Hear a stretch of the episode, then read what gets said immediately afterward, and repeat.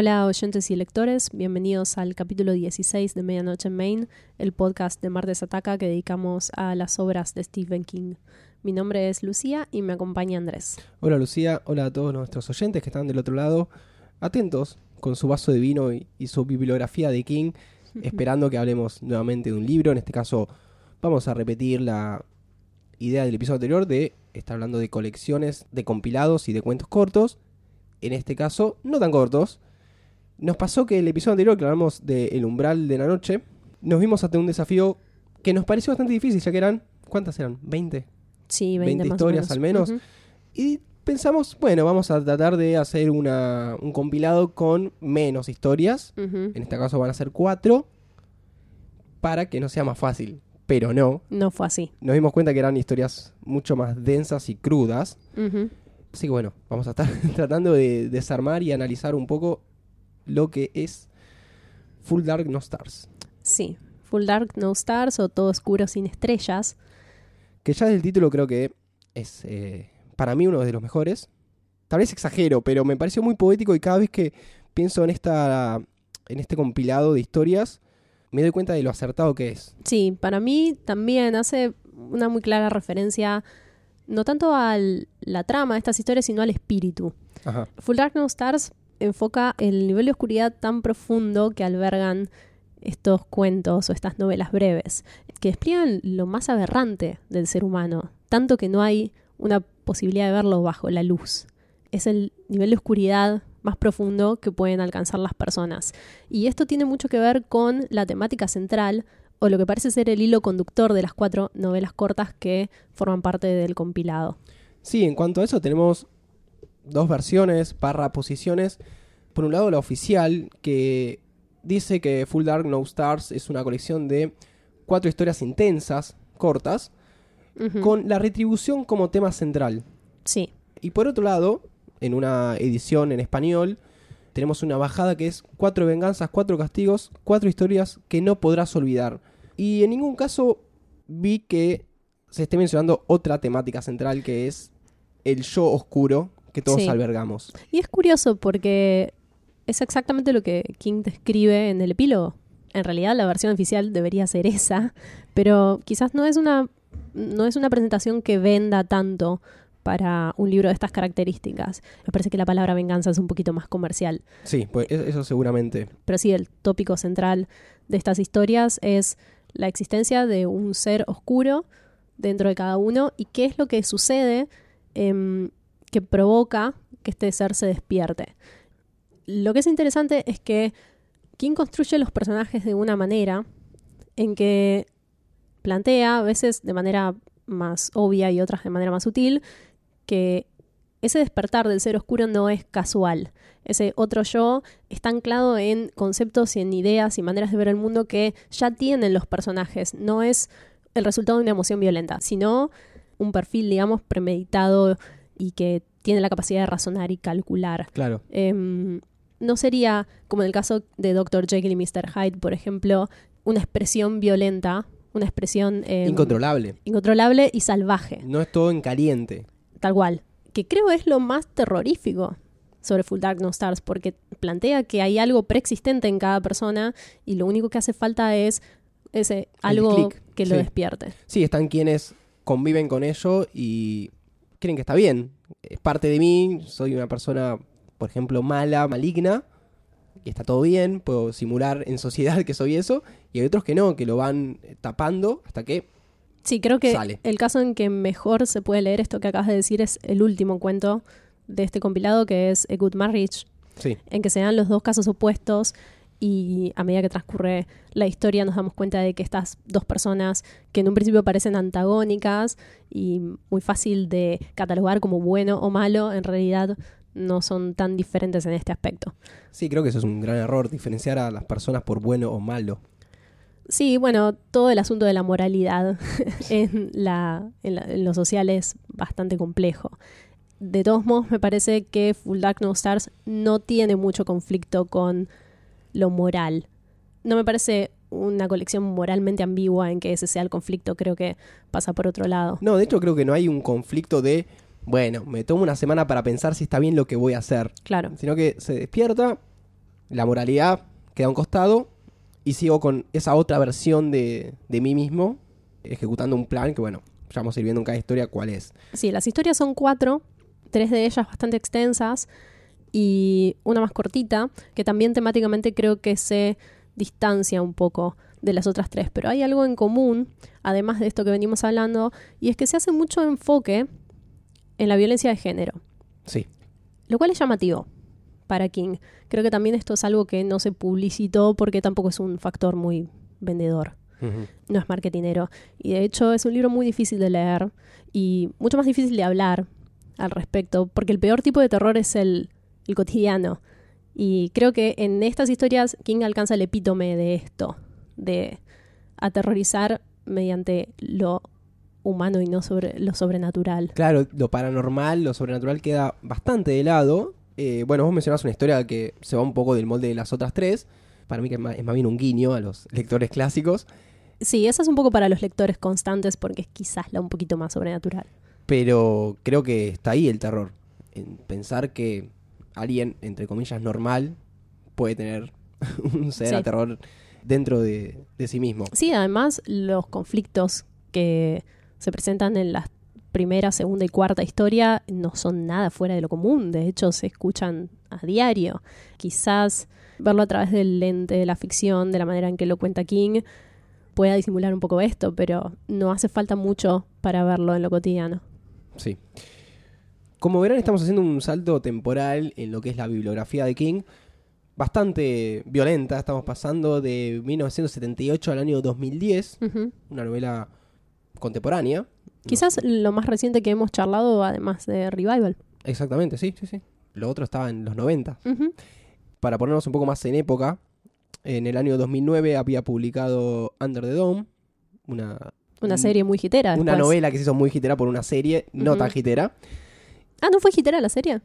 Yo pensé que sí. Mm, No se tiene, habla sus, muy bien. tiene sus temporadas. ¿O se canceló? Eh, creo que se terminó cancelando en la tercera. ¿En serio? Con dirección de King y todo.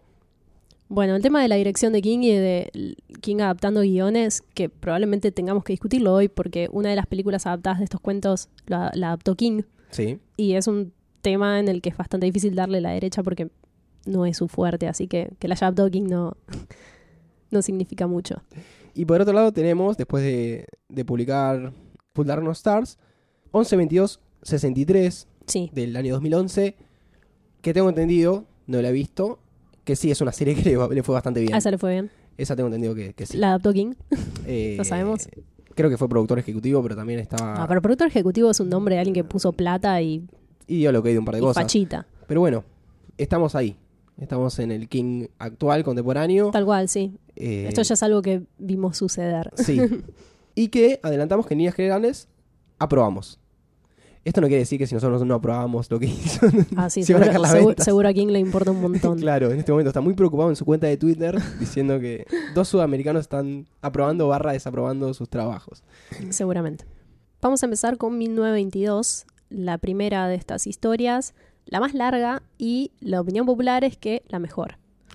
Quizás al final del episodio podamos discutir, definir internamente si es la mejor. Yo o ya no. tengo mi ranking, te aviso, ¿En serio? Uy, yo no sé si lo tengo muy definido. Pero bueno, quizás surja de, de lo que charlamos. probablemente. 1922 cuenta la historia de Wilfred James, un campesino que tiene una esposa y un hijo, y a quien se le presenta un conflicto con su esposa que involucra unas tierras que ella heredó. De entrada nos damos cuenta que la relación entre Wilfred y Arlette no es la mejor, pero este problema es el que termina por enemistarlos porque Arlette quiere vender las tierras y mudarse a la ciudad, mientras que Wilfred prefiere quedarse con las tierras y ser un terrateniente más pudiente. La cuestión es que Arlette no quiere dar el brazo a torcer y esto es para Wilfred una absoluta castración, ya que para él las tierras son un problema del hombre y mm, convence a su hijo, Henry, un menor, de asesinar a Arlette, para de esa manera eh, salirse con la suya. El asesinato se lleva a cabo, no de la manera más limpia, y lo que sucede después es que no solo no se solucionan las cosas para Wilfred James, sino que empeoran. A partir del momento en que él decide matar a Arlette y lo lleva a cabo, todos los aspectos de su vida empiezan a derrumbarse. Claro. Y esto está acompañado por una por un constante recordatorio por parte del fantasma de Arlette de lo que hizo y lo que provocó, o sea, el efecto dominó que provocó eh, haberla asesinado. Sí, un remordimiento constante. Él es acechado por el fantasma de, de su mujer, entendemos en un principio. Y los enviados por el fantasma de su mujer, que son las ratas. Las ratas, sí. Eh, nuevamente, se me usando las ratas como un elemento del terror y del más allá. Ya hemos hablado del episodio anterior de, de Graveyard Shift. Acá vuelven las ratas que son menos pero más terroríficas. Me parece que están usadas distinto. eh, creo que de manera más simbólica con respecto a la culpa y a la tortura psicológica. Las usa de una manera bastante similar a Lovecraft en Las ratas en las paredes. Ajá.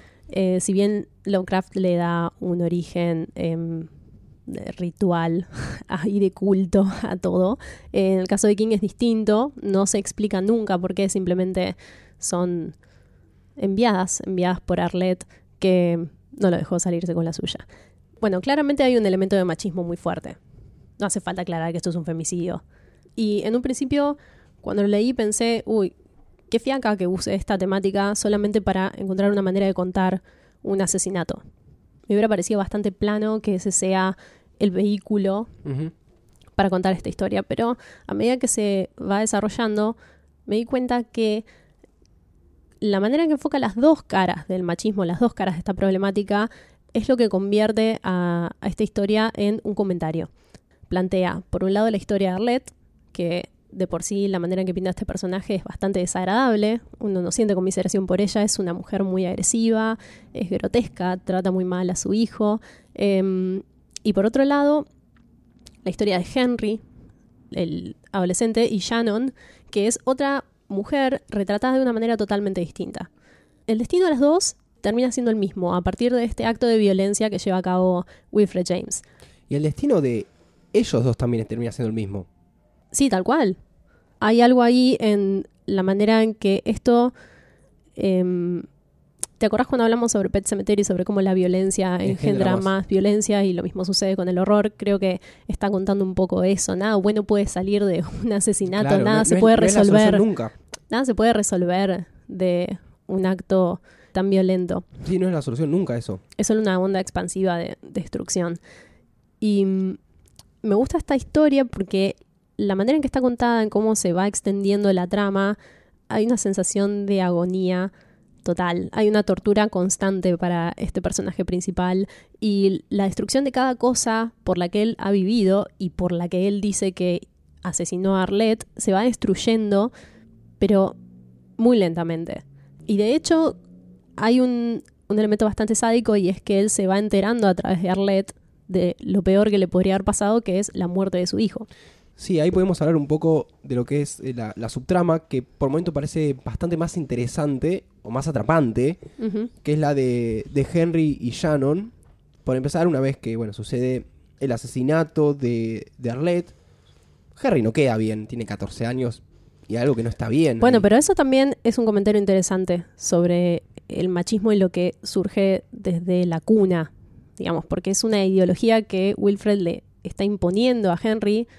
Hay un montón de argumentos que él usa en su hijo para que crea que esto es lo correcto y sin embargo Henry no compra. Lo que sucede es que Henry está muy enamorado de, de Shannon, la, la hija del vecino, otro terrateniente, que le va un poquito mejor que a Wilfred. Bueno, ahí también hay un tema de, de competencia entre Wilfred y este vecino. De hecho, gran parte del conflicto tiene que ver con eso. Sí.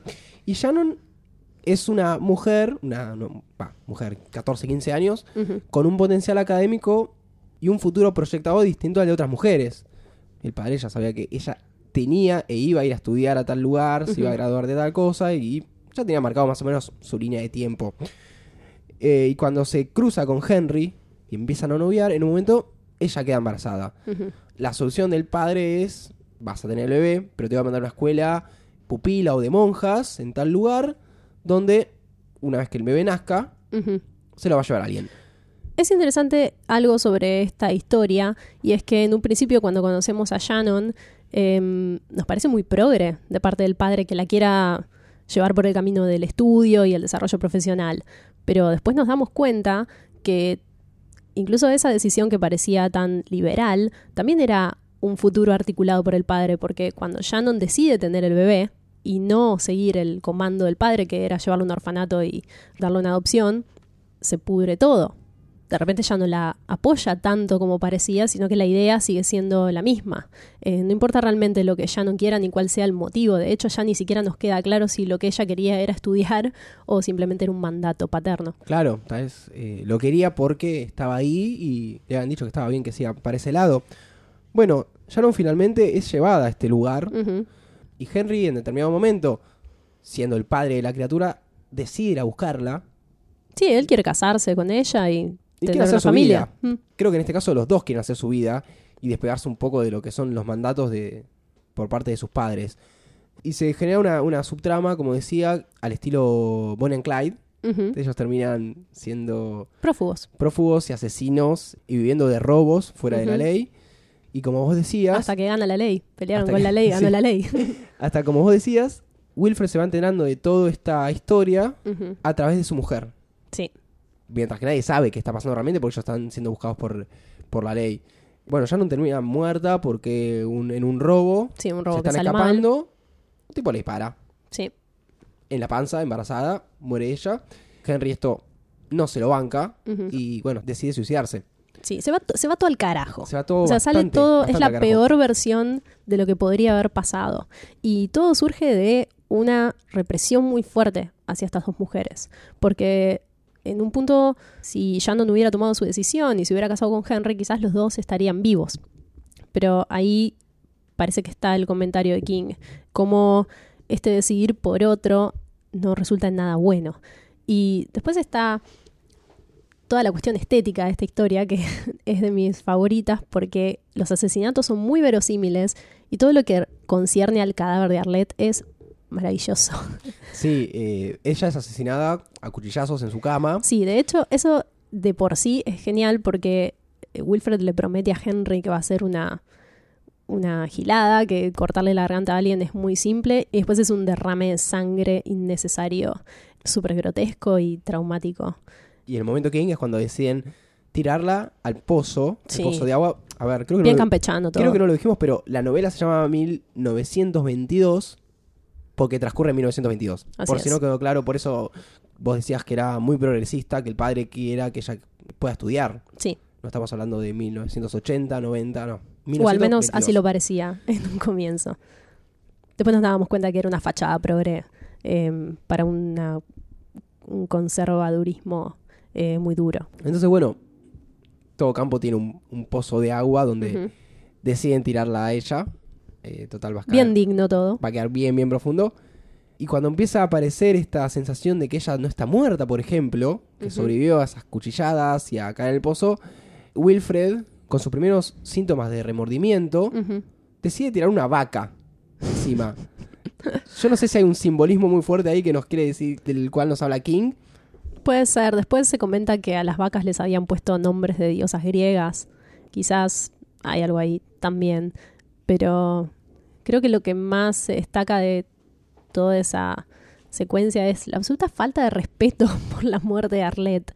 Cada vez es peor, es, solo grotesco y repugnante. Describe muy claramente cómo a ella le cortaron la cara de lado a lado y cómo al caer la vaca se le desencaja la mandíbula por una patada de, del animal, em, cómo las ratas salen de adentro de su boca, dentro de su cuerpo y es carcomida por estos animales, que después empiezan a perseguir a Wilfred James, no solamente porque empiezan a aparecérsele en la casa de maneras inexplicables, sino también porque se comen el cadáver de su hijo y de Shannon. Y la rata más importante creo que es la que muerde la mano de Wilfred. Sí, creo que se van acercando progresivamente cada vez más a su cuerpo. Sí, esta mordedura le causa con el tiempo la pérdida del brazo. Una cosa que pensaba mucho cuando leía es, es que la muerte nunca es lo peor. No, voy a leer una cita ahora que me diste ese pie, porque mm, es algo que creo condensa bastante lo que veníamos diciendo sobre 1922 y mm, está al principio del relato. Dice lo siguiente. He aquí algo que aprendí en 1922. Siempre hay cosas peores acechando. ¿Crees que has presenciado la escena más terrible, la que fusiona todas tus pesadillas en un horror demencial que existe en la realidad y el único consuelo es que nada puede haber peor? Y luego sigue. Te das cuenta de que te hallas en un infierno de tu propia creación, pero sin embargo continúas adelante, porque no queda otra cosa que puedas hacer. Ese concepto de el infierno de tu propia creación me parece que está bastante claro en la manera en que Wilfred James toma esta decisión sobre Arlette y como el padre de Shannon toma una decisión sobre ella. Es el horror que engendra el horror. Mm. Nada bueno puede salir de una actitud de imposición y de ninguneo tal. Creo que deberíamos cerrar un poco lo que es la, la historia. Eh, no lo avisamos, pero si no leyeron el libro, estos Ah, sí, spoiler total. spoiler. si no se dieron cuenta, bueno, perdón. Eh, están viendo una nueva experiencia que es Stephen King a través de dos podcasters. Lo que también está sucediendo mientras tanto es que hay una investigación ahí buscando a Arlette.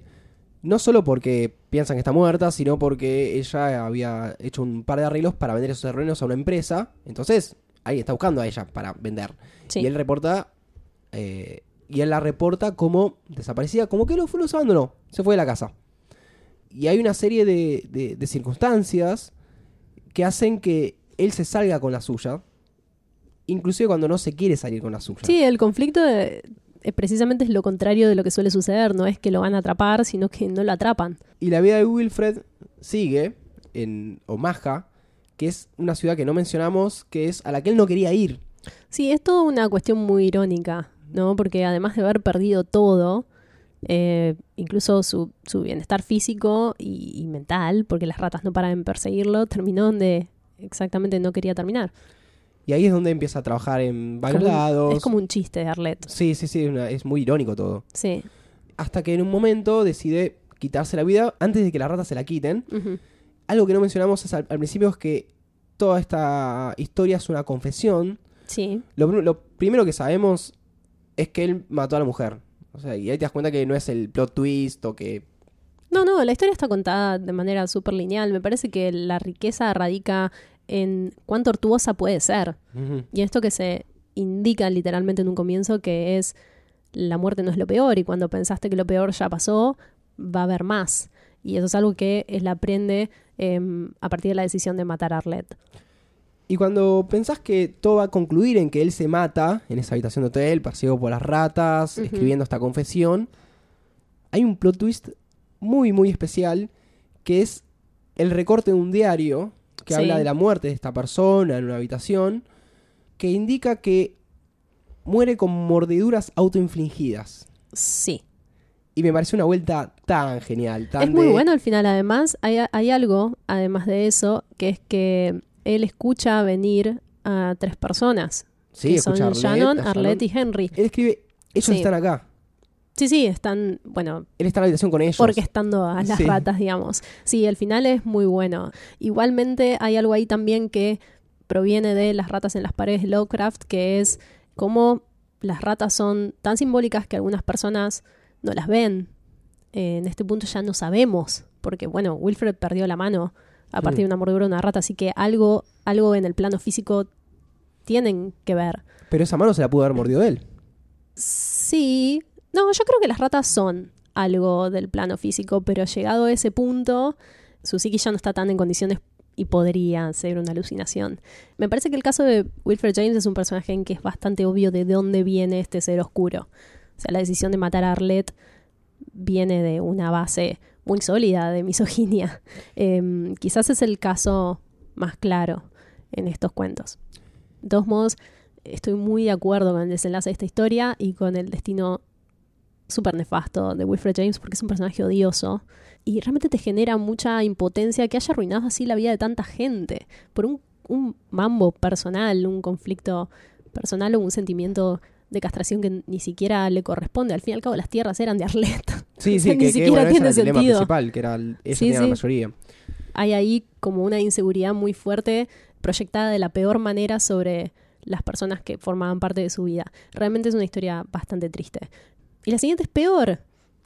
Sí, ya que, solo peor. ya que querés, podemos pasar a Big Driver, Caminero Grande, en su traducción en español, que trata sobre Tess, una escritora. Raro en, King hablar de escritoras, Sí, no de escritor. Sí, voy a hacer una salvedad sobre esto. Sabemos que es un clásico, que sus personajes principales sean escritores. Bueno, esta, esta muchacha, Tess, tiene una serie de bestsellers que tratan sobre unas señoras que investigan casos y los resuelven. Bastante, bastante de bestseller. Sí, Y tiene que ir a una charla y a encontrarse con sus fans, etcétera, a un pueblito donde se encuentra Ramona Norville, que es la eh, es como una organizadora. Sí, la organizadora. La la- llaman medio de Changui porque Sí. se había caído alguien magitero. un poco más importante, claro. Sí, Y la plata le, le cerraba, bueno, listo, son 1.500 dólares, es un viaje hasta un lugar, volver, ya está, termina. Eh, lo que sucede es que Ramona le dice, ah, viniste por tal ruta, agarrá esta que mejor. Te programo el GPS, GPS, hay una... hay un personaje más. un personaje más, hay un Stephen King queriendo incluir la tecnología lo más correctamente posible. No es algo muy forzado. Podemos hablar un poco sobre cómo está incorporado el GPS como personaje, porque Tess es una mujer soltera y de hecho toda la historia transcurre en total soledad. Mm. Ella no tiene mucho contacto con nadie ni, ni mucha mucho diálogo tampoco. Entonces es, es interesante cómo está construido este mundo en que ella razona constantemente sola. En un principio yo había pensado que la historia va para el lado de la crítica social del uso de las tecnologías. De hecho, ya él en, un par de años antes había escrito Cell. Sí, Y al principio dije, oh, uh, tal vez va para este lado. no el más noble de los ejemplos, pero Así que bueno, esta Ramona le dice, anda por esta ruta, sí. todo piola.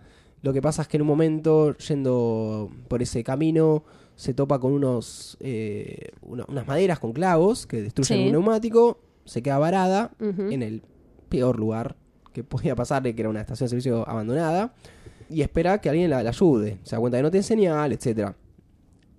Llega una persona, un camionero grande, Sí, que la quiere ayudar. Dice, bueno, te cambio el neumático, no hay problema. Tiene una, una charla dentro de todo amistosa. Hasta que de la nada, y esto es muy perturbador porque es así sin anestesia, el camionero le dice, ¿qué tal si en vez de cambiarte la rueda, no te, no te cojo? No tengo relaciones con vos. no- Sí, no te violo, Claro. básicamente. Sí, súper perturbador. Es muy difícil hablar sobre Big Driver, precisamente porque es algo muy común.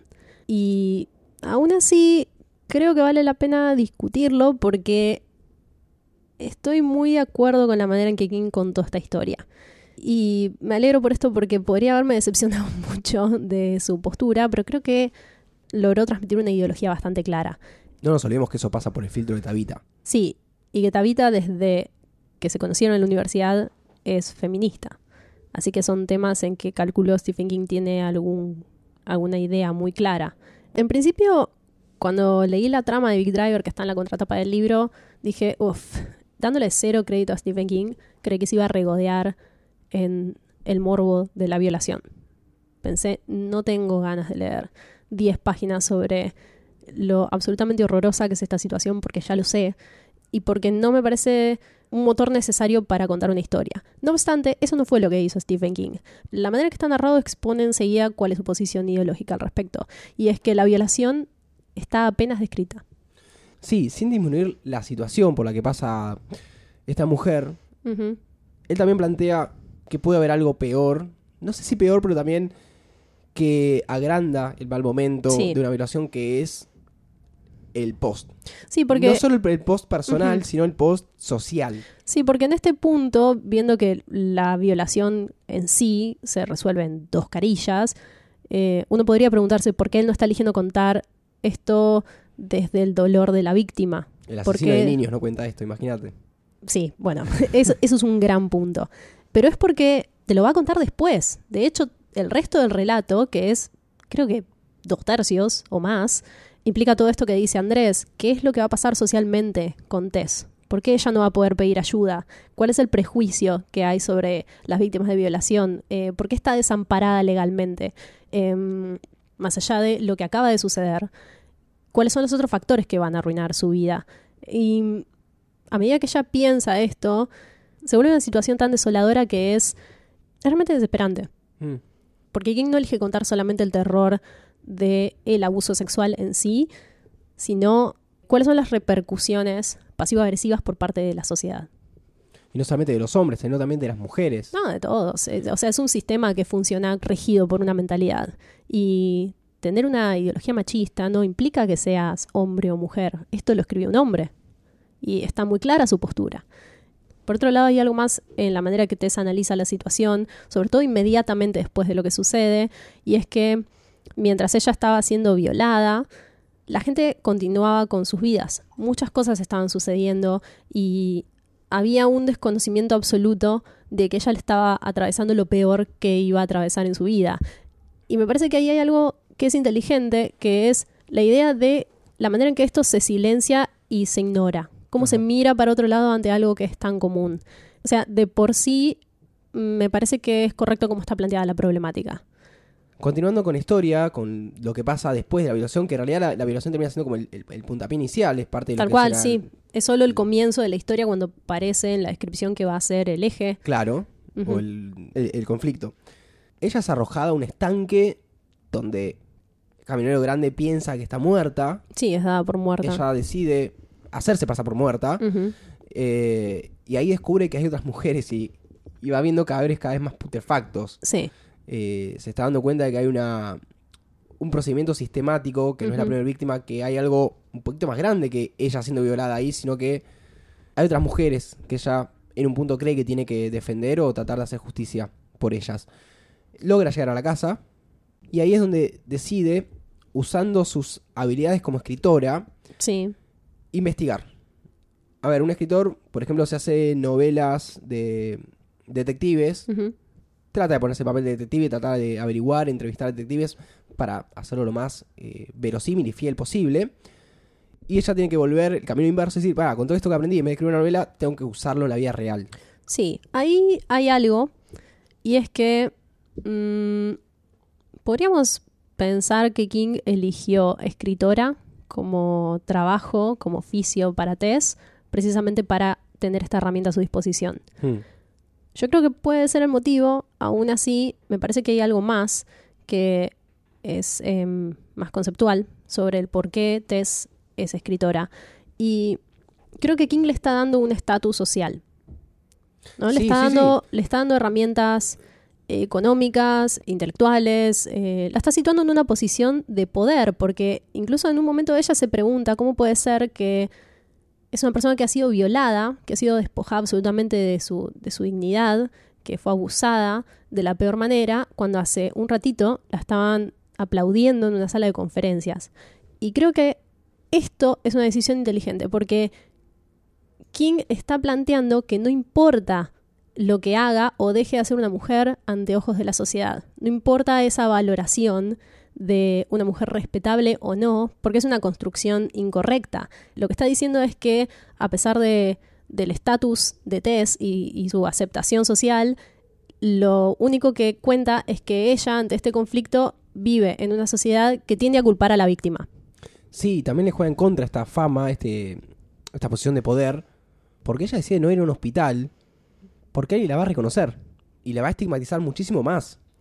Inclusive ella piensa que el público puede llegar a pensar que ella buscó eso para vender más. Se habla mucho de eso en Big Driver, de cómo, em, cómo la mujer se lo buscó.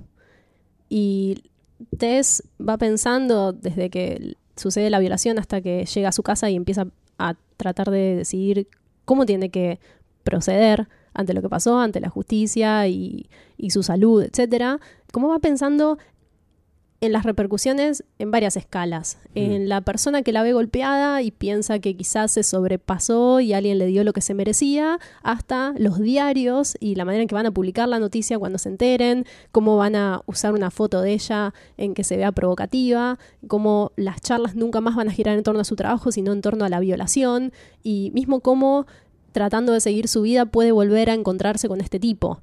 ¿Cómo la va a perseguir para siempre? Aunque sea en su propia mente. Hay toda una construcción de esta nueva vida de Tess que es horrorosa. Y si vamos prestando atención a todo esto a medida que vamos leyendo, está muy claro que Tess conoce muy bien cómo funciona la sociedad ante un conflicto de este tipo. Entiende muy bien cómo funciona el sistema. Ante lo cual toma la decisión de hacer justicia por mano propia. Luego de una investigación eh, basada en las herramientas tecnológicas del momento, que son Internet y, Google, se da cuenta de que Ramona Norville es la madre de Camino Grande. Y un detalle más, es lesbiana. Eso es rarísimo. Eso es muy raro. Esta es una de más. Esa, esa está como. ¿Por qué ella lo hace? Aparte, ¿qué tiene que ver? No se entiende si ella entrega mujeres a, a- a su hijo porque el hijo es violento y necesita descargarse, o porque ella le tiene bronca a las mujeres no lesbianas. Es una cosa medio rara que plantea ahí. Es raro porque no entiendo si incluyó ese factor precisamente porque, porque no, porque no tiene nada que ver. O sea, podría ser lesbiana o podría ser heterosexual o podría ser lo que sea, o si estaba tratando de decir algo que no entendí. En cualquier caso, esto creo que es lo más flojo de Big Driver y a mí me sacó bastante del tono porque creo que se fue conceptualmente al carajo. Pero, en fin, eso después está omitido en la película que vamos a hablar un poquito cuando terminemos. Bueno, decide ser un vigilante más, ir en busca de, de Ramona, que, que le confiese quién es ella, Sí. ella la entregó, etcétera. Lo logra. Eh, lo logra, hay un forcejeo, la termina matando, va a buscar a Camionero Grande, lo mata, se da cuenta de que Camionero Grande en realidad no es Camionero Grande, si no es camionero más grande. sino que hay uno más chico y uno más grande, una Claro. cosa medio rara ahí. Y son hermanos. Y en un punto ella está matando a alguien que no le hizo nada, un supuesto hombre inocente, Sí.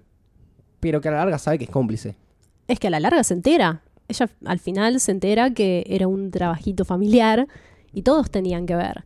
Em, porque hay un momento en que ella se lamenta por todo lo que pasó, hasta considera suicidarse por lo que hizo, creyendo que mató a un hombre inocente y después descubre que no fue así para nada.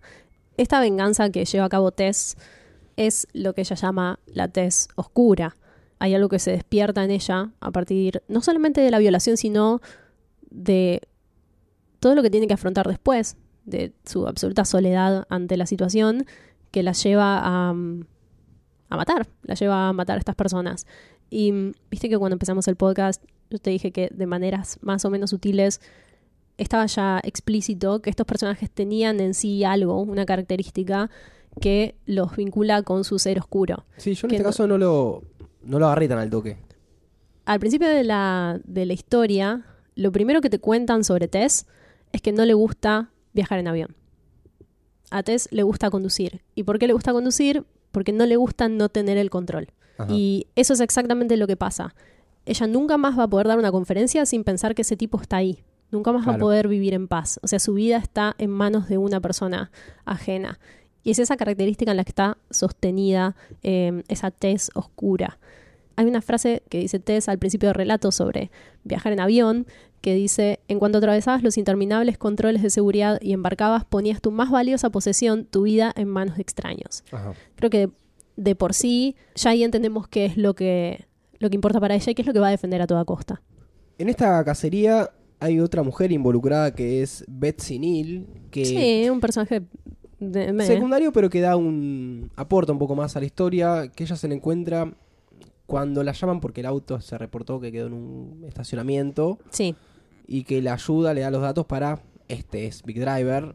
Sí, lo único, lo único relevante de Betsy Neal es que al final de la historia, cuando ella ya mató a todas estas personas, es el único cabo suelto que le queda. Claro, decide, espera, esta persona sabe que yo estaba atrás de esta persona, no para asesinarla, pero que pregunté por Así esa que persona. algo tiene que ver. Claro, o sea, puede llegar a, si sigue en el camino de su auto por donde anduvo, esta persona es interrogada y nada, va a salir a la larga que, que fue ella.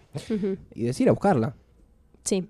Y lo que sucede es que, Esto es el final, final del relato. sí, sí, sí, que Betsy le termina diciendo que ya pasó por una situación similar y le da el visto bueno, entiendo yo. Sí, lo que le dice es que entiende lo que es no tener ningún tipo de apoyo legal ni social eh, después de ser víctima de una situación así, sino todo lo contrario. Y mm, no sé si le da el visto bueno, pero da un paso atrás. Hmm. Deja la situación en manos de Tess y bueno, cuenta esta historia horrible sobre la manera en que la violaron y cómo perdió un ojo. Un Eh, tío la viola, ¿no? un familiar, Un familiar. y la historia, de hecho, es muy triste el final porque la historia que cuenta Betsy es que su tío la violó, le puso un cuchillo en la cara para que no grite y bueno, mientras la violaba, en el momento se le escapó el cuchillo y le, le, le hizo perder un ojo, que la madre le pidió que no lo cuente, que ella se iba a ocupar de que nunca sucediera de nuevo y la había seguido violando reiteradamente a lo largo de su niñez. Creo que es ese tipo de historia también, la manera en que King decide cerrar Big Driver, la que hace hincapié en cuál es su postura al respecto, en por qué él no elige contar la violación, sino que elige contar el sistema que avala la violación o Mm. de alguna manera que Sí, la cierra- torna en contra de la víctima o cierra los ojos. o cierra los ojos, tal cual. En general, Big Driver, a mí me costó bastante leerlo.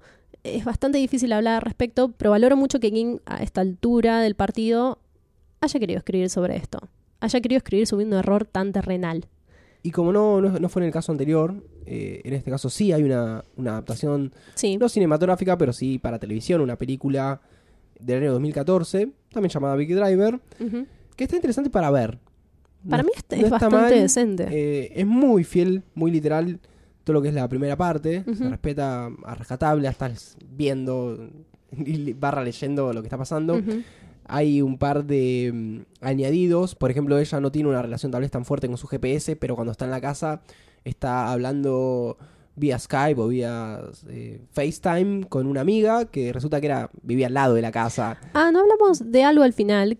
Dije que lo íbamos a mencionar y no lo mencionamos, que es como en el libro ella interactúa con objetos inanimados Sí. o con cosas que no, no son humanas, con que no se podría interactuar, por ejemplo, su gato, y cómo estas discusiones o conversaciones las tiene con estos objetos porque no hay nadie a quien pueda acudir en este caso. Y en la película se incorpora una cosa más que me parece muy acertada, es un recurso muy eh, apropiado, que son, en vez del gato, los personajes de las novelas de Tess, Sí, las viejitas. esas viejitas.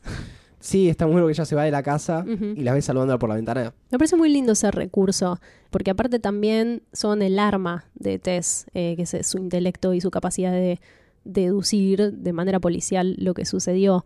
Y además el gato hubiera sido muy ridículo.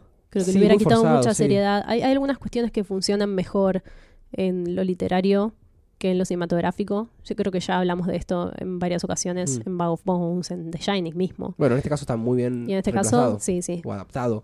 Sí, tenés razón que tampoco mencionamos que ella habla con los muertos. O sea, cuando mata Sí. a Ramón, a Big Driver, ellos le hablan después. Ujú. Le dicen algo más. Sí, también está en la Eh, peli. Sí, en la, peli, la película está, eh, pero bueno, por suerte no está el gato. Eh, Dentro de todo, la película es bastante fiel al original. Yo, ¿sabes qué? Me parece que no vi el final, pero vi gran parte de la adaptación. el final es una de las partes más cuestionables, ya que Betsy, el caos suelto, Joan Jett, eh, que John Jett cualquiera, la llama por teléfono y le dice, sé lo que hiciste. cualquiera. es Aparte, otra postura no, totalmente distinta a la que nos plantea King. no aporta nada, además. Sí, abre la puerta a que alguien diga Big Driver 2, el retorno de, de Mm. Camino Grande. Que, que- No no sé, es, raro, es y, e innecesario. King no tuvo nada que ver con esta adaptación, ¿no? Eh, no, creo que no. En sí, me parece bastante escueta y correcta. Hasta ahí, hasta lo Mm. que vos mencionás. Pero mm, el resto es bastante noble. Creo que podríamos seguir con la próxima historia. Fair Extension. Sí, la que mencionábamos que era la más rara, la más desencajada, el guiño a los al lector, eh, Sí, al lector al constante. lector constante. Una historia que fácilmente podría estar en Night Shift. Sí. Sí, de hecho, las historias de Night Shift que nos parecía que estaban un poquito fuera de tono se corresponden más con las que están en este compilado. Pero este compilado se editó, ¿cuánto? 30, 40 años después. Mm. Y tiene eso, eso tiene que ver con lo que ya hablamos, que es eh, tener el, el lugar para como escritor publicar lo que querés. Creo que a esta altura ya lo tiene y está bueno que lo haya aprovechado de esta manera contando este tipo de historias y no eh, historias como Grey Matter. Para siempre, ponele. Bueno, una extensión justa, Sí, Eh, un título justo también. un, un buen título, trata sobre Dave Streeter, que es un, un hombre que no le va mal en la vida. Es un forro. Está todo. Está hablando. No, espera, estamos esperando la conclusión final. Pero en principio no le va mal en la vida, Sí. más allá de un cáncer de pulmón que está atravesando, eh, el cual a él no le pa- parece bastante justo. No se siente que sea merecedor del mismo. Sí, bueno, ahí, hay una cuestión de moralidad también que es bastante dudosa. De meritocracia. Bueno, resulta que Dave está en una, en una carretera donde hay muchos puestitos ambulantes vendiendo cosas y termina en el de George Elvid, Sí, anagrama de Devil. Se que la cambias una eso es letra. muy choto. Que vende extensiones. Sí, ¿Qué es una extensión? ¿Qué tipo de extensiones? ¿Pelo largo? Eh, ¿Querés Sí. eso? Sí. ¿Querés eh, el pene más largo? Sí. Y así. Y él lo que le pide es extender la vida. O sea, la única forma de extender su vida es quitando el cáncer. A cambio le pide no solamente el 15% de sus ingresos, eh, más allá de lo paranormal de la situación, hay plata de por medio, pero le dice, Eso es rarísimo. no, para mí no está mal. No está mal. De hecho, lo, lo aclara, no es que esto es como magia negra y ya. Plata quiero también. Para mí es una Eh, combinación un poco extraña. Hubiera preferido algo más de ritual. Bueno, pero la parte de ritual también está. Por eh, eso, pero ¿para qué quería? Bueno, no importa. Para que no sea- Seguí contando Que hasta el estén las final. dos- los dos factores, a mí no me parece mal. Innecesario. Porque él también tiene que... eh, la mujer no se tiene que enterar que él gasta el 15% de su sueldo por 15 años en eso. Y el otro factor es, bueno, alguien que odies mucho, mucho, Sí, entregame a esa persona que odias tanto. Dave se decide por Tom Godhug, que es sí. su gran amigo. Su amigo de toda la vida. Sí, su- su- su- la persona con la, la cual pasó tanto tiempo y, y con la que hizo todo su recorrido. Sí. En principio, el cáncer se le empieza a ir. Hay una situación de médicos diciendo, oh, qué milagroso todo, esto no, no era, no era posible de que pase.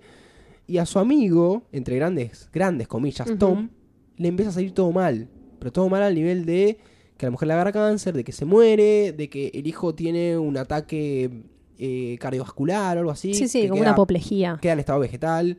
A la hija también le pasa algo que no recuerdo qué era. La hija creo que se casa y el marido fallece, su bebé nace muerto, Sí, tiene una una enfermedad que le hace perder todos los dientes. To- todas las cuestiones Sí. cada, vez, cada vez son peores y son la peor selección de cosas que podría enfrentar una persona.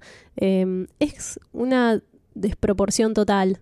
Y por su parte, Dave, no solo él, sino toda su familia Todo progresa. crece, progresa y, y va mucho mejor. Y él está lo más bien, está, está chocho y tranquilo. Por eso te decía que la cuestión de la moralidad, de que él merece o no merece, y eh, la verdad está un poco en los ojos del que mira, porque ¿quién define? uno se espera en un momento de que, que pase, o al menos yo esperaba, que el tipo vuelva y diga, ya está, no quiero más esta extensión, no me gustó nada lo que está pasando. Que creo que sería lo más normal, porque Sí. él en un momento le dice, ¿qué, qué vas a hacer? Le vas a pasar mi cáncer a él y ya está. Y no, fue mucho peor porque Tom se permanece vivo sufriendo las, las, las muertes y las tragedias de todos sus familiares. Sí, sí. A veces la muerte no es lo peor. Tiene algo de la mano de mono esto. Sí, sí, sí, es verdad. Eh, bueno, sí, lo- el deseo. Y también tiene algo de que nada que surja de una posición de resentimiento o de envidia puede ser positivo. Hay dos cosas en Fair Extension. Una es la explicación que le da este diablo de ser a Streeter cuando le propone esta extensión. Y es lo siguiente. Dice, incluso las cosas que no están ahí poseen peso, un peso negativo que es el peor. El peso que usted pierde debe ir a algún otro sitio. Es física básica, física psíquica podríamos decir. Hay ahí como un indicio de equilibrio universal, digamos, con el que este personaje no está de acuerdo. Como vos decías al principio, él no se considera merecedor de ese peso negativo. Además, ¿por qué elige a su amigo? Eh, que en realidad, Y esa es la segunda eh, cuestión. Es una falsa amistad porque lo Sí. envidia de una forma muy fuerte. Creo que el dilema principal de ellos nace porque él le roba o se queda con la chica que él quería. Sí. Y con el tiempo le fueron pasando cosas mucho mejores, pero, Pero de una manera mucho Peor más. aún, sí, le roba a la novia, pero después Streeter se casa y, está vida. felizmente casado con una mujer que ama. O sea, que ni siquiera es que ese acto específico le arruinó la vida, sino que él nunca lo dejó, lo dejó ir. Su decisión de elegir a Tom está anclada en el más profundo resentimiento. Y acá quizás hay algo que se conecta más con las otras historias, que es cuáles son los valores de este personaje. ¿Y por qué hay una necesidad tan fuerte de competir cuando su vida no es tan terrible? Podemos considerar que la enfermedad sí lo es, pero no me parece que esté al nivel de lo que él termina provocando en otro. Hay una valoración de su parte por cuestiones que tienen mucho que ver con una idea de superioridad de macho alfa, digamos, eh, la cuestión de la novia robada, de la habilidad deportiva, eh, apariencia, posesiones, eh, dinero, vitalidad física, cuestiones que no tienen nada que ver con lo espiritual, que tienen que ver con una competencia. Y quizás es grotesca esta manera de decirlo, pero tiene bastante que ver con quién la tiene más grande.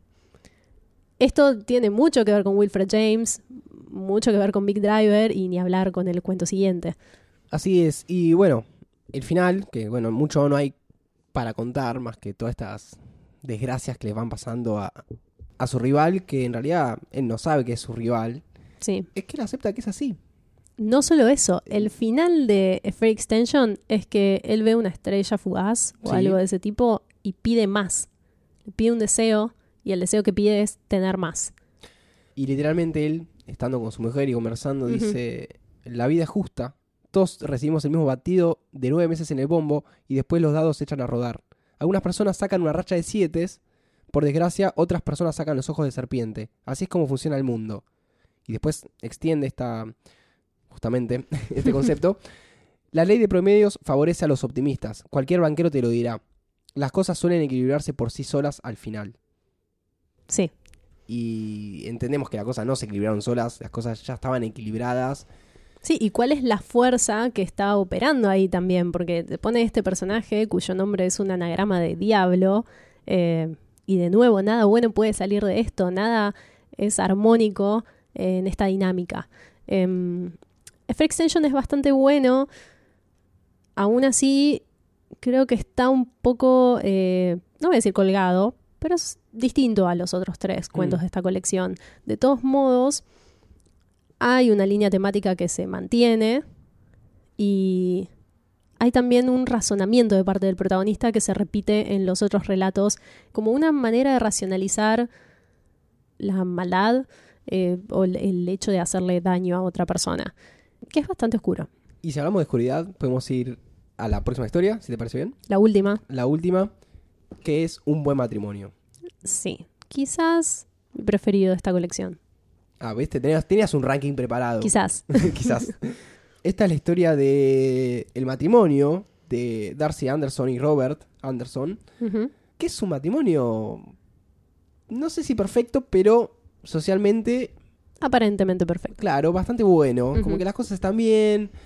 Se conocieron, tuvieron hijos, les va bien económicamente. Todo muy normativo, ¿no? El desarrollo de ese todos- matrimonio. Es todo como muy cliché. Todo muy heteropatriarcal también. Sí. Hasta que ella descubre, Sí. y esto es muy al principio, como pasa con Big Driver, que te das cuenta que la violación no es el foco, Y con 1922. y con Tiene 1922. una estructura narrativa bastante similar. Sí. Que lo que vos pensás que es peor Sí. no es el clímax. No está en el clímax. Y de hecho, lo peor está de la mano de estos seres oscuros que se despiertan a partir de ese incentivo. ¿Y qué puede ser lo peor que uno puede encontrar o descubrir de la pareja de toda la vida? Resulta que Robert Anderson tiene un pasado presente y si ella no intercedía futuro de asesino serial, Sí, de mujeres. sí. Es bastante fuerte la, la, la Asesino cosa. serial y torturador de Sí, mujeres. Torturador las mordía también, sí. Y violador. Violador. O sea, este, las tiene todas este personaje. Es un Eh, manso psicópata. Como decía, al principio de la historia, ella estaba buscando un objeto, no recuerdo bien cuál es, dentro del depósito o el galpón que él tenía. eh, algo que nos vamos a ir dando cuenta es que él es muy controlador. Sí, ella la- es muy tiene- sometida Y la también. tiene muy cortita. No hagas esto, no hagas lo, otro, hace esto, hace lo otro. Pasivo-agresivamente igual. Sí, sí, sí, es como que no es porque yo te digo, es por tu bien. Descubre una- unas revistas que eran de ella, porque ella se anotaba mucho a revistas y recibía y no le gustaba, porque bueno, gastaba dinero en eso. Y entre ellas descubre una publicación de sadomasoquismo, Sí. un tanto extraña, Que porque no, parece muy legal. claro, no tiene precio. O sea, al principio ella piensa que es una revista porno. Bueno, Claro. su secreto es que tiene una revista porno. No es tan grave, pero se da cuenta de que el contenido es un- va un poquito más allá, de que no tiene un precio, no tiene una fecha de publicación. Tiene una realización bastante amateur. Sí. Y medio que lo guarda, como cierro los ojos. No vi nada. No vi nada. Y en ese guardado escucha un ruido, se cae una caja, descubre que tiene guardadas unas credenciales, unas tarjetas Sí. eh, de conductor de una mujer que coincide con la misma mujer que está en televisión en ese momento porque la encontraron muerta. Sí. No eran muy uno más uno, dos. Es muy bueno porque ella tiene un porcentaje de duda de tal vez se los encontró, le dio miedo y los guardó acá. Sí. Y hay un concepto muy bueno que es si vos vas a una casa y ves pelos de gato, Sí. es porque hay un gato. Sí, sí, o tal sea, cual. Es así. Sí, el beneficio de la duda que ella le otorga a Bob tiene que ver con el amor que ella siente por él. Y es un amor bastante ambiguo. Hay ahí una, mm, una relación compleja entre Darcy y Bob. No solamente porque ella descubre que es un asesino, sino porque creo que Darcy tiene una visión del mundo que Bob no conoce y esto es lo que dispara todo lo que sucede después. Hay algo clave cuando ella encuentra esta revista, que no sé cómo será en inglés, yo lo leí en español y el nombre era... No, no recuerdo si el título o había una nota que decía zorritas esclavas. Sí. Bueno, cuando Darcy encuentra esta revista, se queda maquinando, se queda pensando, cree que quizás Bob no tiene nada que ver o que quizás tiene que ver por un lado más inocente con la situación. Pero hay un momento en que ella se dice a sí misma, al respecto de todo esto, una zorrita estúpida, pero no una zorrita esclava. O sea, el concepto que Darcy tiene de sí mismo no es el que Bob cree que ella tiene. No es el de la mujer sometida que es capaz de aceptar todo y de quedarse bien callada. Hay algo en la manera en que ella se lee a sí misma que es un secreto. Ajá. Y en, esta, en este incidente se descubre que el marido es un asesino, es esa Darcy oscura la que va a tomar control. Como en los otros casos, creo que en esa frase en que ella es sometida, pero no tanto, y se reconoce a sí mismo como tal, es cuando nos damos cuenta de que la Darcy oscura no sale de la nada. No es un impulso, sino que es algo que está anclado en la personalidad de Darcy. Ahora, que Bob lo sepa o no, es otra cuestión. Y también hay una teoría que ella tiene, que es la de... Se, parece bastante al concepto de la línea temporal oscura, que es lo que hay detrás de los espejos. Como desde que es niña ella mira los espejos y piensa que lo que hay del otro lado en realidad es otro mundo eh, reflejado en el que las cosas son parecidas pero no son idénticas. Claro. Y esa pequeña distinción que ella puede hacer es lo que la lleva, casi te diría, a dar el paso que atraviesa ese umbral, ¿no? Adentrarse en la oscuridad y dejar que Darcy Oscura sea la persona que va a definir este conflicto. Me gusta bastante eso de la esposa oscura, eh, de alguien que ya tenía todas estas ideas antes de casarse con Bob, y de que Bob sea un asesino serial, porque al fin y al cabo tienen algo que ver, aunque ellos no lo sepan. Se, ha- han una- encontrado tal cual. Claro, son energías que se unen de alguna forma. Sí, sí, de Dios los cría. Claro. es un poco así. Darcy es un muy buen personaje. A mí me gusta mucho la construcción de ella. Bob, no puedo decir lo mismo. Creo que hay algunas cuestiones en su explicación de por qué hace lo que hace que son bastante forzadas. Em, si quieres contar un poquito cómo Sí, es eso. Bob lo que le dice. eh, Porque se entera al toque. Sin, sin mucha vuelta. ¿Pero por qué se entera al toque? Porque eres muy controlador. Claro. Dice, ah, estuviste en Google buscando sobre estos asesinatos. Ya sé que sabes todo. Vamos a los bifes. Su supuesta razón es que cuando él es adolescente, casi niño en realidad, tiene un compañero de secundario llamado Brian de la Hanty, Esta historia es muy turbia también. con quien planean una matanza escolar porque este compañero tiene una percepción de las mujeres muy machista, pero siendo niño es muy, muy turbio. Eh, Sí, en realidad no. O sea, el machista adulto alguna vez fue niño. Proviene de ahí. Lo que me parece muy oscuro es que esta percepción de las mujeres es que todas son mm, provocadoras. Eh, la palabra que usa en, en español es em, estiradas. sí, Como si ellas estuvieran Español constantemente. Español de España. Estuvieran em, buscando provocar a los hombres y esto diera algún tipo de pie para someterlas y torturarlas. Hasta asesinarlas, ¿no? dice llanamente. Son sí, todas sí, putas. eh, son todas putas y aparte lo cuenta como si fuera una lógica muy infalible. Es terrorífico como está explicado. Casi como si Darcy no entendiera un razonamiento matemático. Claro, y ahí lo tenés a Bob, que en ese momento era el sometido, el que aprueba esto y le parece bien, el manipulable. Sí, Y resulta que cuando están por cometer este, este que en realidad no era solamente un asesinato, ellos Era pensaban... como la masacre de Columbine, pero violando a todas las estudiantes. Así es. Una cosa muy terrible. Súper desproporcionado. Aparte, tenían 14 años. Sí, sí, la- bueno, Hay un fragmento en que, en que ella dice que él se lo cuenta como si eso fuera una fantasía común de un adolescente y Sí, violar mujeres y quiere- matarlas no es una fantasía común. Brian de la Hanti, Sí, después conocido como Bidi, por la B y por la D de su apellido, tiene un accidente de tránsito, muere. Sí. Y lo que dice Bob es que eso queda ahí pendiente, queda latente, como que nunca lo puede concluir y, como que abrió una puerta Sí. que él no pudo cerrar. claro, ese, ese, como decíamos, ese yo oscuro que está ahí, Sí, y su forma de canalizarlo es matando mujeres. sí. Pero no en, en emoción violenta, en me puse loco y mato a alguien. Está todo un No, no, es un asesino serial. El asesino serial no tiene, tiene- emoción violenta. Tiene una metodología, Tal cual. tiene sus coartadas, tiene todo. Decide hacer estos asesinatos, que son varios por, por mucho tiempo, hasta que en un momento se cortan y coinciden con el casamiento. Cuando él se conoce a Darcy, se casan, deja de hacerlo, pero sí, ahí el bichito. Y en un momento lo vuelve a hacer. Leyendo esta historia pensé mucho en Dexter, la Sí. serie, con Michael C. Hall, em, porque hay un momento en esa historia, si alguien no vio Dexter se la voy a spoilear, igual ya tiene mil años. No, no, igual no es tan y de todos modos, claro, sí. Dexter lo mejor que tiene es el desarrollo, sobre todo las primeras cuatro temporadas, porque se van planteando muchos de estos, de estos em, dilemas sobre un asesino serial y cómo se puede manejar ese impulso. Eh, pero hay un momento en Dexter en que la persona que él más quiere en todo el mundo se entera que es un asesino serial. Y Sí. es bastante similar a lo que pasa acá. Sí, eh, Dexter lo que tiene es que es un niño joven Que tiene idea de matar. Sí, Y al principio el padre adoptivo lo manda de casa, esto y lo otro, y en un momento dice, ya fue, no lo puedes canalizar como deberías, vas a matar a la gente que merece morir. bueno, de nuevo, ¿quién merece morir? y Termina siendo como un vigilante Sí. que termina usando la situación para descargar algo que tiene muy, muy adentro. Eh, la novela, inclusive la original, se llama algo así como... Son De- varias. Dexter os- Oscuro, una cosa así. sí.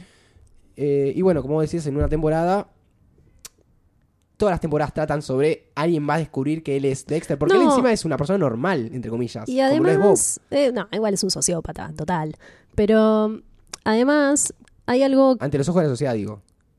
es funcional, Es funcional, sí. digamos, no, no sé si es normal. Hay algo más que se, que se pone en juego en Dexter, que creo se repite bastante en Full Dark No Stars, que es quién define eh, el merecimiento de la muerte y además cuáles son las consecuencias. ¿Cuál es eh, esta onda expansiva que se genera a partir de la decisión de quitarle la vida a alguien? Porque en Dexter, sobre todo en la cuarta temporada, él termina arruinando la vida de gente indirectamente a partir de lo que hace. Hmm. No se plantea la muerte como algo glamoroso y canchero, sino como algo que va a engendrar más muerte y que no puede, eh, no puede nunca salir bien. Eso está bastante presente en Full Dark No Stars. Si quieren, vean Dexter.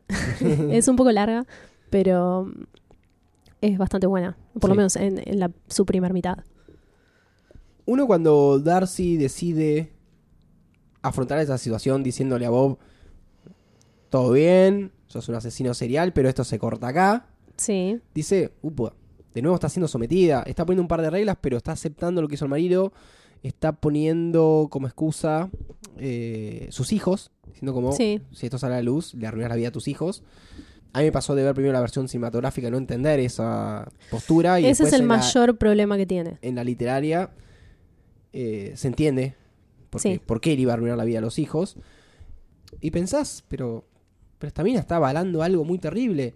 Y no te das cuenta que la Darcy Oscura está tramando algo muchísimo más perfecto. Y más importante aún, que está engañando a un tipo que no podía ser engañado. Creo que ahí está lo esencial del personaje de Darcy. Que al momento de leerlo quizás queda más claro, pero por ejemplo en la película nunca se llega a entender que en realidad la que está viviendo esa vida ya no es Darcy como la conocimos al principio, es otra, es la otra. Entonces, todo lo que la motiva a tomar estas decisiones y cuáles son esos secretos que alberga no queda en absoluto, no está en absoluto retratado en la película. Eso hace que se pierda toda la historia. Hmm. Porque la historia es Darcy, es esa transición hacia la Darcy oscura. Y cuáles son los motivos por los que decide seguir esa línea de comportamiento. Decir, voy a aceptar que sos un asesino serial, pero se corta acá. Cuando ella sabe que no se corta ahí. Bueno, ella sabe que la próxima víctima es su culpa. Tal cual. Eso pasaba un poco también con Tess, con respecto a la próxima mujer que va a ser violada. Si ella lo denuncia a la justicia y el tipo sale y no se asegura de que ese tipo no vuelva a violar, la próxima es culpa de ella. Claro. No es tan así, lógicamente siempre va a ser culpa del tipo. Pero Claro, sí, en el sí. caso de Darcy, que está avalando mucho más ese comportamiento. Y sí, es cómplice. Es cómplice, el tal cual. próximo ya es cómplice. Bueno, ella termina teniendo un plan bastante inteligente que es en una salida emborracharlo y hacer que se caiga del primer piso de la casa, eh, lo cual no sale tan bien porque él no muere, pero ya tiene un segundo plan, lo cual hace que sea muy oscuro porque es muy maquinadora y planificadora. Sí, es lo que decíamos al principio, no hay salvajismo. Sí, no es como, oh, lo, lo tiro y se va a morir y si no se muere, ¿qué hago? Ya tenía todo pensado, meten una Ziploc. eh, Sí. Estas cosas de King que digo, ¿de dónde mierda la saco? Muy ama de mete, casa la Ziploc. mete un Sí, pero es muy buena la idea. Mete un repasador y se mete en la boca porque, claro, si mete el repasador, la sangre va a quedar en el repasador y es mucho más fácil rastrearlo. Sin embargo, el plástico es más limpiable. Sí, hasta le saca los pedacitos Sí, de sí, sí, plástico que le quedaron. Por eso digo, esas cosas de King, Sí. pero este tipo que lee cosas forenses para escribir esto tan puntual o tiene amigos que son bastante turbios. Es una pena en la película que eso no se llegue a comprender. Que ella sea esta, de repente esta persona tan metódica, tan capaz de matar limpiamente. Pero en el libro sí se va construyendo de manera más armónica hasta llegar a- al clímax. Y bueno, Bob muere. Sí, pues muere. eh, Y encima tiene la, la jeta de preguntar por qué lo mató. Sí, no, él no entiende, queda desencajado. Esperá, esperá, esperá, si ya estaba todo bien. Claro. No, quedamos de- no estamos de acuerdo en que esto quedaba acá. Eh, Otro personaje detestable. sí, muy, muy detestable. Hay un melorio, todo. Y aparece un nuevo personaje Sí. que no te esperás en ese momento de la historia. Que es un señor, eh, un investigador retirado, que dedicó gran parte de su vida a buscar a Bidi. Sí. Bidi, como decíamos, es el, Es seudónimo. el seudónimo que él usaba como asesino en base a su amigo. Y él no entendía por qué era el investigador, siempre se preguntó que era Bidi y pensó que era Bob and Darcy. Entonces, Eso no sé si está en la novela igual, pero está en la película. ah, bueno, perdón, no dijimos, la película está eh, adaptada por Stephen King. Así que tal vez es algo que le quedó en el tintero y dijo, bueno, eso está bueno. Bueno, lo que pasa es que aparece este investigador que está siguiendo al asesino y hay una conversación muy interesante Sí, en la que los dos saben de qué están hablando pero no lo hablan. tal cual. Para mí esta es la mejor conversación de A Good Marriage. El tipo este le plantea que sabe quién es el marido, sabe qué hizo ella. O sea, deduce Sí. que no, no se cayó así de la nada. Y lo que yo entiendo que pasa es que él le quiere dar un cierre a todo esto. A todos los años que él dedicó a investigar a Vidi y no poder atraparlo nunca y tener que retirarse y seguir siendo un investigador como subcontratado, retirado. Como que el tipo dedicó toda su vida a eso. Sí, También sí. es bastante eh, cuestionable. Pero bueno, hay investigadores que se obsesionan con su trabajo y que no van a parar hasta encontrar, eh, hasta lograr su objetivo. Sí, es muy bueno cómo este investigador trata de sacarle a ella alguna verdad literal, de tener alguna prueba concreta de qué fue lo que pasó y Darcy no suelta una palabra. Pero suelta Lo, lo mínimo. Justo, lo primero que ella piensa es, este tipo tiene un grabador y está esperando que yo confiese. Ujú. De nuevo, la, la Darcy maquinadora. Pero acá vemos que ella es sumamente inteligente. es muy inteligente. Y me gusta cómo es una característica de Darcy que había sido aplastada por la relación que ella tenía con el marido. Porque si bien la Darcy oscura es capaz de matar, también es capaz de defenderse. Hay ahí una ambigüedad en el personaje de, de Darcy. Em, En esta conversación que tiene un tema principal que ninguno de los dos lo quiere tocar muy de lleno, pero Sí. que se entiende, es como... Hay un código... in- eh, in- hay una conversación subyacente a la conversación. exactamente, eso, es como un algo que está ahí en el aire que saben que- Sobreentendido, Claro, sí. sobreentendido. En este sobreentendimiento él le dice, está bien lo que hiciste. Sí, es lo último que Es le lo dice. último, y se va. Y él le dice, yo de acá me voy, yo me retiro, ya está. Él da por concluida toda su, su persecución. Le dice algo muy simpático al final que es, eh, señora, lo único que tengo que hacer cuando me vaya acá es pagar mis impuestos. Sí. es todo muy cuestionable, claro. Ella lo que tendría que haber hecho es Denunciarlo. denunciarlo, ir a la ley. Pero de está- está nuevo, lo mismo, también- sí, esto va a funcionar, no va a funcionar. Es eh, también de nuevo el tema del vigilante, porque ella no tiene la seguridad de que este tipo vaya a ir preso y además Esta historia está basada en un caso real de un asesino serial cuya esposa se enteró también, como 20 años después, que el tipo mataba y mucha gente cuestionaba cómo podía ser que ella no lo supiera. Entonces se asumía que ella era cómplice.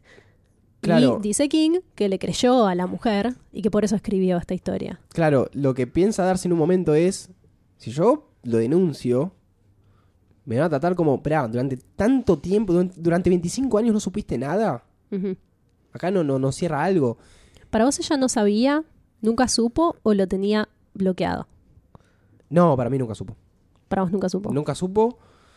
Eh, Ni siquiera en algún nivel, ni siquiera en algún nivel subterráneo de la Darcy Oscura. No, yo creo que ella tal vez lo que pensaba eran cosas más...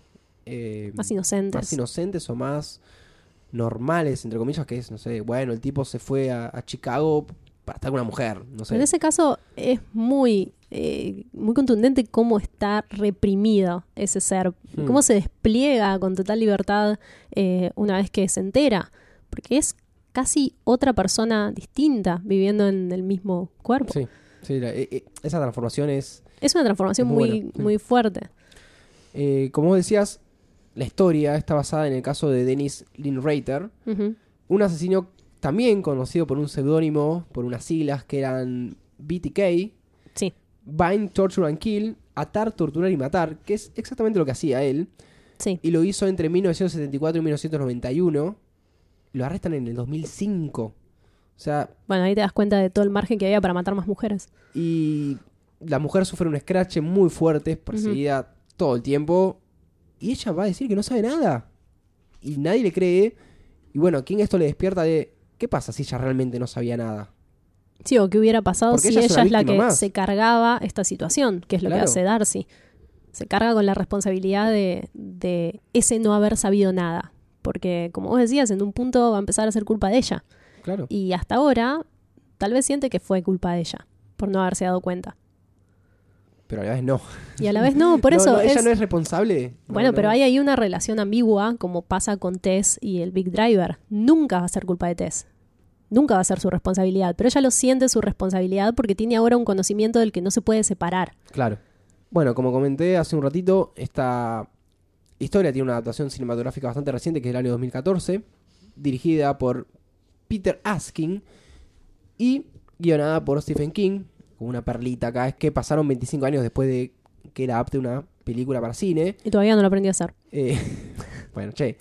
La Pará, última, la mi- la última no está bien adaptado el guion de Good Marriage. De hecho, se pierde toda la riqueza de la historia que es buenísima. Sí, bueno, ahí también entra en cuestión Es un pancho. si fue medio pobre la intención cinematográfica. Para mí esa película tiene... es correcta y eso es todo. pero deja muchas puertas abiertas que están muy bien cerradas en el libro. O sea, ya estaba resuelto. No es que. No es el caso de Cuyo, de este libro no está bien resuelto y en la película hay que resolver cosas. Ah, claro, sí. Ya estaba ahí. Por ejemplo, ¿Pero qué puertas abiertas deja la película? es muy básica la descripción de Darcy como persona y cuáles son sus intenciones. ¿No entendés? Yo, Ah, al así que es poco claro claro, de dónde poco claro. salen las cosas. Está disminuida la historia de BD a un punto de- un poco ridículo. Bueno, Ella pero es- esos son problemas de adaptación del guion, eh, no de recursos Porque- cinematográficos. Claro, porque de estar mejor explicado eso, entendés un poco más por qué era Ponele. asesino serial. un, un buen ejemplo de por qué es un error de guion.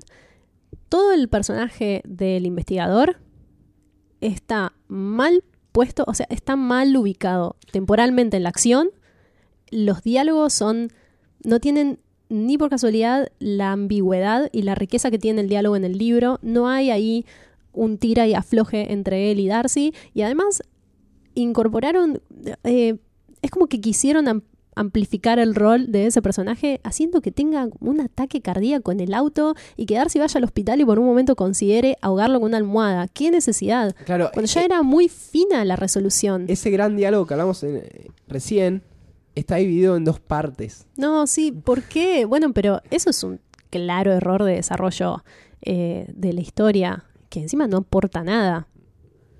Aparte, ¿por qué Darcy querría matar a ese tipo? O sea, ahí creo que hay un problema también Claro. de desarrollo del personaje de Darcy, pero tiene que ver con que no nos contaron nada sobre ella. Entonces es muy confuso ese momento, porque al final pareciera que Darcy es una asesina igual que Bob, Sí, o sí, que, sí, o que por lo considera. Es, es rarísimo. Me parece que está muy, muy mal resuelto. Bueno, el investigador que desde el principio los está siguiendo y ya sabe que él está, está atrás. es retrucho. Aparte tiene como un como papel una- donde anota B más D igual BD. Parece, parece, ay, de, nada. Sí, sí, sí. Muy barato. Eh, bueno, pero eso es, eso para mí es una lástima. Tener una, un concepto, unos personajes eh, tan ricos y no saber pasarlos a otro formato. Bueno, Porque uno- uno, exactamente piensa, eso. che, qué difícil pasar esto. Hmm. Pero hay tipos que lo logran. Exactamente eso que acabas de decir, yo creo que es el problema de King adaptando guiones. Él es un buen escritor, eh, hola, claramente, pero eso que acabas de decir es exactamente lo que a mí me parece como lectora de King, que es el problema que tiene cuando adapta guiones. No sabe escribir para el formato cinematográfico. Él escribe con los códigos, con los mismos códigos narrativos que escribe literatura. Claro. Y ahí hay un problema porque es otro lenguaje. Yo creo que Es que es un lenguaje no hablado. Hay, Hay un montón de otros recursos ver, que entran en juego que tenés que usar para contar una historia. No es simplemente. Em, no hay, no hay una. Si, si hay un pase literal de un material escrito a una película, la película es una porquería. Así. Por eso mismo, y voy a hablar sobre esto aunque todos me odien, The Shining es como película tan valiosa partiendo del material de referencia de King. Porque está usando absolutamente todos los recursos que le provee lo cinematográfico para Claro. contar una historia amplificada y llevada a su máximo esplendor. Em, Sí, los personajes son muchísimo más ricos sin Es tener que todo estar otro hablando. universo. La, la típica, la típica. El personaje hablando en voz alta. no hay nada peor. no- Como, ¿qué hace esto aquí? sí, ¿Qué sí, pasó? sí. No hay nada peor que un, un guion explicativo. Claro. En una para eso vas a teatro. y ni siquiera. ni siquiera. Em, sí, no hay sutileza en este guion. Y me parece que en esa falta de sutileza se pierde toda la riqueza de Good Marriage. De hecho, para mí, me pasó esto cuando leí eh, este compilado, el Good Marriage fue el que más me gustó. Y cuando vi la película, ya lo había leído hace varios meses, este es uno de los últimos libros de King que leí. No, es el último, de hecho. Después cuando vi la película para grabar este podcast, no me acordaba porque me había gustado, porque la película es una es, es, es muy plana Claro. no tiene tridimensionalidad. Y me pregunté si los personajes habían sido tan superficiales también en la novela, sobre todo porque la había adaptado King, pero cuando lo volví a leer me di cuenta que el problema estaba en el guion. Aún así, es una película decente si leíste el material de referencia y totalmente innecesaria si no lo leíste. Sí, así todo, cinematográficamente hablando, es esa película que es, está muy bien, es muy linda, pero no tiene estilo. Es correcta. Es correcta. Sí. El plano está bien acá, está bien allá, pero no usas ese plano para dar una inten- no, no tiene una intención. Es que no hay tiene nada un libro que te dice, este Tal plano está bien acá y el que sigue tiene que estar hecho de esta forma, para que quede bien. Tal cual, es normativa, Y pero no hay no nada jugado. comunicacional Claro. en, la- en las decisiones que están tomadas en lo audiovisual. Mira, mismo Big Driver, que no es una gran película No, de, de, de movida es una película para televisión. de movida, y está Joan Jett, o sea, sea cualquiera, eh, mismo Big Driver tiene algunas intenciones que son más cinematográficas, o sea, son más eh, de autor, entre un montón de comillas, que Good Marriage. Por ejemplo, la inclusión de estas viejitas. em, Sí, había una cosa que me olvidé de mencionar, pero cuando estás leyendo Big Driver al principio, ella dice algo así como 1.500 dólares para una charla no es mucho si te van a violar después. sí, Y en la película no usan ese recurso porque no tienes los diálogos de ella, pero la secuencia inicial es en una tubería, en un estanque, un traveling que termina en una mujer semipodrida, sí. se putrefacta por el agua, y después la ves a ella y dices, ah, pero este es el final. Claro. Como que te, ya te, te anticipa que va a pasar algo malo. Y no usa el, recurso literal de ella manejando. que no se podía chanflear ese recurso Claro. tampoco. No, no, ella arranca hablando desde el futuro. Sí, lo único quizás que está en ese en esa tónica en, en Good Marriage es cuando Darcy tiene esas em, visiones que están filmadas eh, como si fueran parte de la realidad y de repente se da cuenta que estaba flasheando, em, que son muy, muy Six Feet Under. Em, pero la verdad es que no tiene mayores intenciones audiovisuales y es una lástima porque la, la historia es buenísima. Así que bueno, quedan claro que eh, Full Dark No Stars no es una colección de historias sobre venganza. Mm, no. Yo no veo venganza y yo veo algo mucho más profundo en las personas. Hay, pero es más poderoso lo que está sosteniendo esa venganza. Claro. eh, La venganza es un accesorio. Inclusive yo creo que es como una venganza a uno mismo. como que me Mm. estoy vengando de lo que no pude hacer antes. Y como prometimos, vamos a dar cuáles son para nosotros Sí. en orden. Lo que no pudimos hacer en el episodio anterior porque eran 20 Bueno, pero historias. elegimos, elegimos el top 5. Top 5. Acá vamos a hacer el top 4 de 4. Claro. Eh, para vos, ¿cuál es la mejor de las cuatro historias? Eh, Good Marriage. Coincido. No le hace honor la película. Eh, no, no, no estamos hablando acá de las películas. La película hasta la, la rebaja un poco. Ay, La segunda, eh, 1922. coincido exactamente. A Igual ver. están entre, como te decía, 1922 es de las favoritas. Sí. Porque también hay algo de época escrito por King que está muy bien resuelto. Tercera, Em, bueno, es el, Acá tengo- es, es el quiebre, porque, acá tengo un conflicto. claro, yo tuve el mismo eh, y me decidí por el King clásico.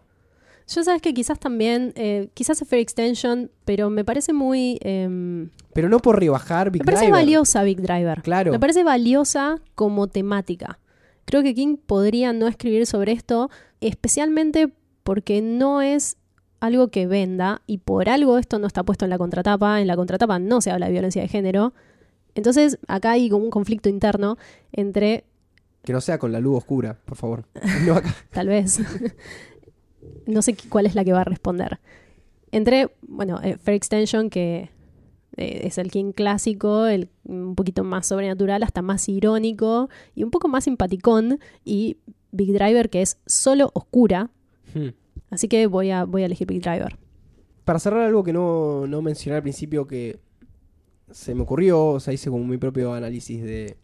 Hice mi propia etimología del título, Ajá. que repito es poético y para mí uno de los más lindos, o sea, no se reduce a lo que es, no es tipo Misery, cuyo The Shining... Son todos, son todos así. No, pará, pará. The Shining a mí me gusta mucho. Bueno, porque el concepto de Shining, pero es The Shining. Claro, tipo, bueno. la, la historia es sobre The Shining. El concepto de todo oscuro sin estrellas, yo lo primero que pensé fue que las estrellas no se ven en la ciudad.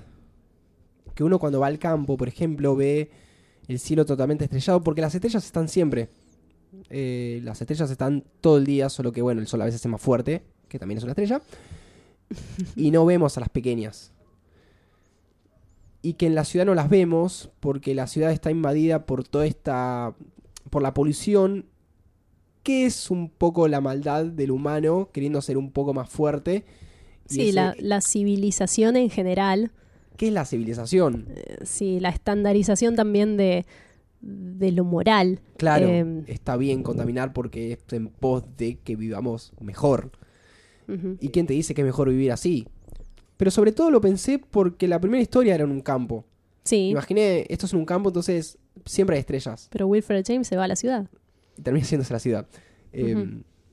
Nada, eso como me parece que Sí, para mí puede llegar a resumir todo, más allá de los conceptos más fuertes que tiene eh, por detrás cada historia. es muy válido. Me gusta mucho que este título se puede interpretar de, de varias maneras y todas tienen que ver con la esencia de estas historias, que en sí son muy homogéneas, algo que no nos pasaba con Night Shift. Igual, por un montón de motivos, también Night Shift es un collage, es un portfolio de trabajos a lo largo de mucho tiempo y esta, este libro ya fue escrito en una etapa de maduración. Eso, eso también lo habíamos mencionado. Estas no son historias que él publicó y después compiló. No, las escribió para esto. Sí, creo que eso le da mucho cuerpo eh, a esta colección. Eh, es muy sólida y muy buena. La verdad es que yo no he leído tantas eh, historias recientes de King, pero me, en base a esta y a Revival, que son quizás las últimas, me gusta bastante hacia dónde está yendo como escritor y creo que tiene, ya lo dije cuando hablamos sobre Revival, pero creo que tiene bastante dignidad en su elección de tópicos y en la manera en que está eligiendo contarlos, en cómo está Mm. deslizando, dejando traslucir su ideología y sus posturas en las historias que elige contar y en el recorte que hace de estas historias. Así que me parece correcto que nos vayamos con una cita del epílogo de King al final de Full Dark No Stars que dice lo siguiente.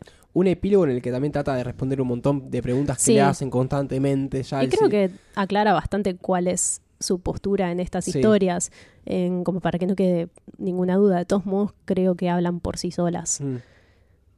¿Leo? Sí. De acuerdo, me parece que ya hemos pasado en la oscuridad un tiempo más que suficiente. Existe un mundo entero ahí arriba. Toma mi mano lector constante y estaré encantado de guiarte a la luz del sol. Me alegra visitar ese lugar porque creo que la mayoría de las personas son esencialmente buenas. Sé que yo lo soy. Eres tú de quien no estoy completamente seguro. Esto fue Medianoche en Main. Nos están escuchando en martesataca.com.ar barra Medianoche en Main. Mi nombre es Andrés Mi nombre es Lucía. y no confíen en nadie, ni siquiera en nosotros. Hasta la próxima y que tengan buenas medianoches.